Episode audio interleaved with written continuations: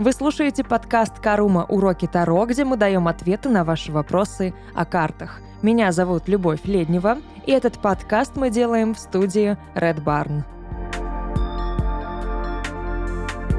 Сегодня у нас тема, которая будет помогать вам в работе с Таро, если, например, вы вообще в Таро не разбираетесь. А, поговорим о том, как читать карты без значений карт. Это как раз-таки такая тема для ознакомления с картами э, еще до того, как вы вообще взяли их в руки, взяли в руки там какие-нибудь толковники, полезли на сайты для того, чтобы изучать э, всю эту тему, погружаться прям в глубины какие-то смыслов, значений, истории и всего прочего, вы уже можете работать с Таро. И сейчас я вам объясню, каким образом. Таро — это такая система, которая стоит у нас, опять же, я буду в каждом выпуске, видимо, об этом говорить, на стыке разных знаний, разных каких-то культурных аспектов, культурных э, направлений, сфер знаний. Короче, вот Таро — это стык стык всего, что только может быть. Поэтому есть в эзотерике, в психологии и в, в чем-то вот подобном такое, такая штука, как метафорические карты. Они довольно простые, и там вообще не нужны значения. Ты просто берешь карту, там какая-нибудь картиночка нарисована, и ловишь свои ощущения. Анализируешь, что ты там чувствуешь, что испытываешь, какие эмоции у тебя рождает та или иная картинка. И именно основываясь на этих эмоциях, основываясь на том, что ты видишь, чувствуешь и испытываешь, ты делаешь определенные выводы. Таро тоже можно воспринимать и использовать как метафорические карты. Не обязательно вообще знать, что это о чем эти карты, что за старшие арканы, что за младшие арканы, какие там страшные суды. Пожалуйста, давайте э, не будем с этим связываться. Страшно, больно и вообще опасно. Можно использовать это просто реально как какую-то абстрактную картинку. У Таро английской системы, скорее всего, будут сюжеты на картах, да, то есть там вы покупаете какую-то колоду определенную, она вам чем-то нравится, она может быть классической, она может быть тематической, неважно но так или иначе вы будете видеть какой-то сюжет на каждой карте. И именно этот сюжет вам нужен для того, чтобы использовать Таро без запоминания и без знания вообще значений карт Таро. Хорошим, на мой взгляд, будет здесь примером колода, которой я пользуюсь в обиходе постоянно, регулярно. Это Таро забытых легенд. Колода, в основе которой лежат как раз-таки сказки, легенды, мифы, какие-то исторические личности и события. И это прям реально помогает в том самом использовании карт без значений, метафорически. То есть вы можете просто посмотреть на какую-то карту, увидеть знакомый сюжет и уже додумать самостоятельно, о чем пытается вам сказать карта. Например, если взять из этой же колоды восьмерку кубков, там будет сюжет Красной Шапочки. Она стоит, скажем так, на границе темного леса, там прослеживается уже силуэт такого волка, но он не выглядит опасным, то есть он, наоборот, какой-то такой интересный, интригующий.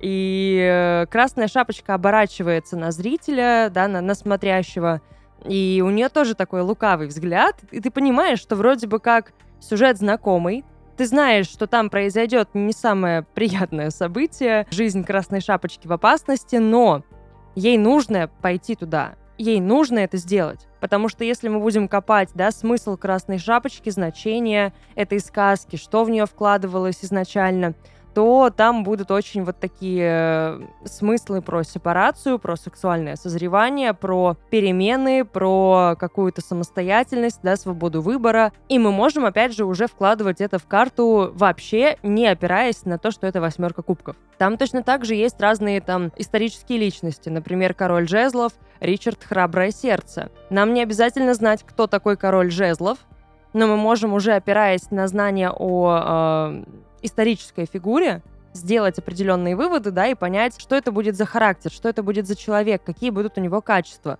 Например, мы посмотрим на старший аркан Мир. А в этой колоде это Игдрасиль, древо из скандинавской мифологии. Нам не обязательно знать, о чем говорит мир как таковой второ, но если мы знаем, что такое Игдрасиль, древо мира, древо, которое объединяет вообще все миры скандинавской мифологии, а их там несколько, 9 миров, то мы можем уже сделать, опять же, определенные выводы, да, то есть это какая-то многовековая мудрость, это соединение разных мировоззрений, а, поколений, опытов, знаний, времени, пространства, и уже, опять же, да, начинаем погружаться в около вот такое значение карты, еще не зная значения карты.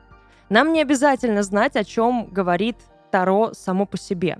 Мы можем взять классическую колоду, да, посмотреть на сюжеты на обычных картах, там, колоды Уэйта того же самого. Например, четверку кубков возьмем. Сидит товарищ у нас под деревом, грустит, скучает, что-то какая-то у него такая усталая поза, усталый вид. Ему протягивают кубки, они ему надоели. Протягивают еще один, но он такой типа, мeh, не знаю, надо оно мне, не надо, хочу, не хочу. Такой вот не хочуха. Принцесса не смеяна.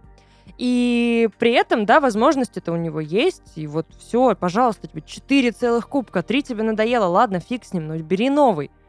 Ну нет, сидит под деревом и ничего не делает. То есть мы опираемся на какие-то ощущения э, от сюжета. Мы анализируем то, что видим, анализируем картинки. Вы можете брать таким образом любую колоду и ее анализировать. Я не знаю, какой вы пользуетесь, не знаю, какая вам понравится. Здесь, конечно, сложнее будет задача у тех, кто, например, предпочитает французскую традицию, потому что там карты э, младшие арканы, по крайней мере, они не проиллюстрированы, и вы будете видеть просто количество номинальное масти, которую берете в руки. Старшие арканы хоть и проиллюстрированы, но там нет определенного символизма, там нет определенного, опять же, сюжетного многообразия, поэтому здесь сложнее. Но э, английская традиция, она просто вся пропитана символами, она пропитана сюжетами, она пропитана какими-то отсылками, пасхалками, поэтому здесь будет гораздо проще. Здесь коллективное бессознательное прям врывается в чат, творит какую-то реальную магию и помогает вам интуитивно осознавать, что происходит на картах зачем это нужно, что вы видите, о чем они пытаются вам сказать. Здесь, конечно, нужно быть таким непредвзятым, не относиться к этому как к какой-то шутке, потому что Таро не любит, когда его воспринимают как шутку, и начинает лукавить само по себе. Такой вот капризный инструмент, игривый иногда. Поэтому, если, да, кто-то начинает там говорить, э, увидев дьявола, что это прям совсем все плохо, подвергаясь стереотипам и не опираясь на свои ощущения, именно от увиденного, то может здесь, конечно, ну, возникнуть осложнение определенное.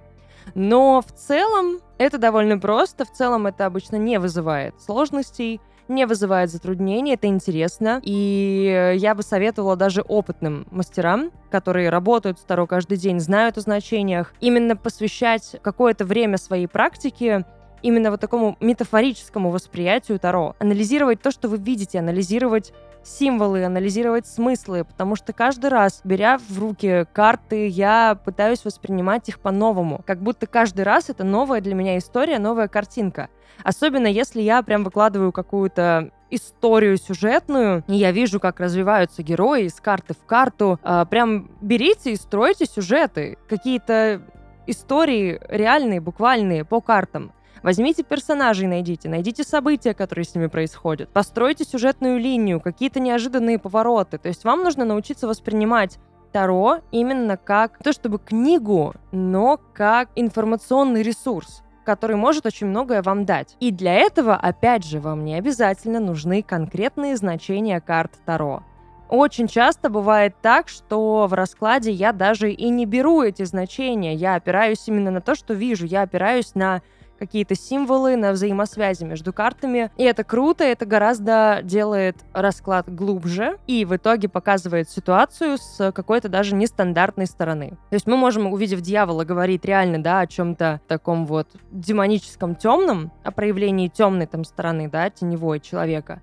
А можем говорить о сексуальности повышенной. А можем говорить о какой-то вот внутренней несвободе а можем говорить о том, что человек тянется наоборот, да, к чему-то подобному и пытается скинуть ответственность за негативные события в своей жизни на этого самого дьявола просто потому, что ему не хватает силы самому с чем-то справиться. Это все тоже можно увидеть сюжетно, это все можно увидеть даже не вдаваясь э, в глубины смысла Таро, а банально вот разложив перед собой историю. Потому что интуитивно в любом случае вы все поймете, скорее всего. Надо просто постараться, надо просто разрешить себе это понять.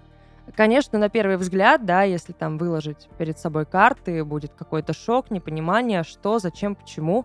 Но если прям посидеть, вдуматься, погрузиться в это и прочувствовать, у вас точно все получится со второго, с третьего, с четвертого раза. И, скорее всего, вы даже потом сможете работать с Таро, э, не используя значения. У нас, в принципе, в Каруме был уже такой опыт. Санечка, она, когда начинала изучать Таро, она не изучала значения. Да, она периодически слушала, как я делаю расклады, она вот точно так же смотрела на карты, погружалась в них, смотрела, что они значат, запоминала сюжеты. И она прекрасно делает расклады. Она прекрасно шарит второй, разбирается в том, что видит. И это не погружаясь в глубины смыслов. Это без использования значений. Это универсальный инструмент, это коллективное бессознательное, это универсальные символы, которые все понимают, которые все считывают, и у всех это получится. У меня получилось, у Санечки получилось, еще у миллионов людей получилось, и у вас получится. Поэтому вперед, дерзайте, изучайте, смотрите, рисуйте, медитируйте, что хотите, делайте. Это очень гибкий инструмент, я уже тоже об этом говорила, поэтому все будет круто, все получится, и расклады тоже будут живыми. Чем глубже вы в это погружаетесь эмоционально, чувственно, по символам, да, по каким-то вот этим скрытым смыслам, художественным смыслам, тем лучше вы будете понимать и читать эти карты. А учить не обязательно. Это не математика. Мы не говорим про Кроули сейчас, мы о нем вообще редко говорим. Э, это отдельная система, отдельным таким особняком стоит, и подход к Кроули тоже нужен отдельный. Там математика присутствует, потому что каббалистическая система. Ее нужно зубрить. А Таро зубрить не обязательно. Поэтому приятного вам изучения Таро, погружения в эти символы. Увидимся, услышимся. Пока-пока. Это был подкаст «Карума. Уроки Таро», где мы давали ответы на ваши вопросы о картах. Меня зовут Любовь Леднева, и этот подкаст мы записали в студии Red Barn. Увидимся.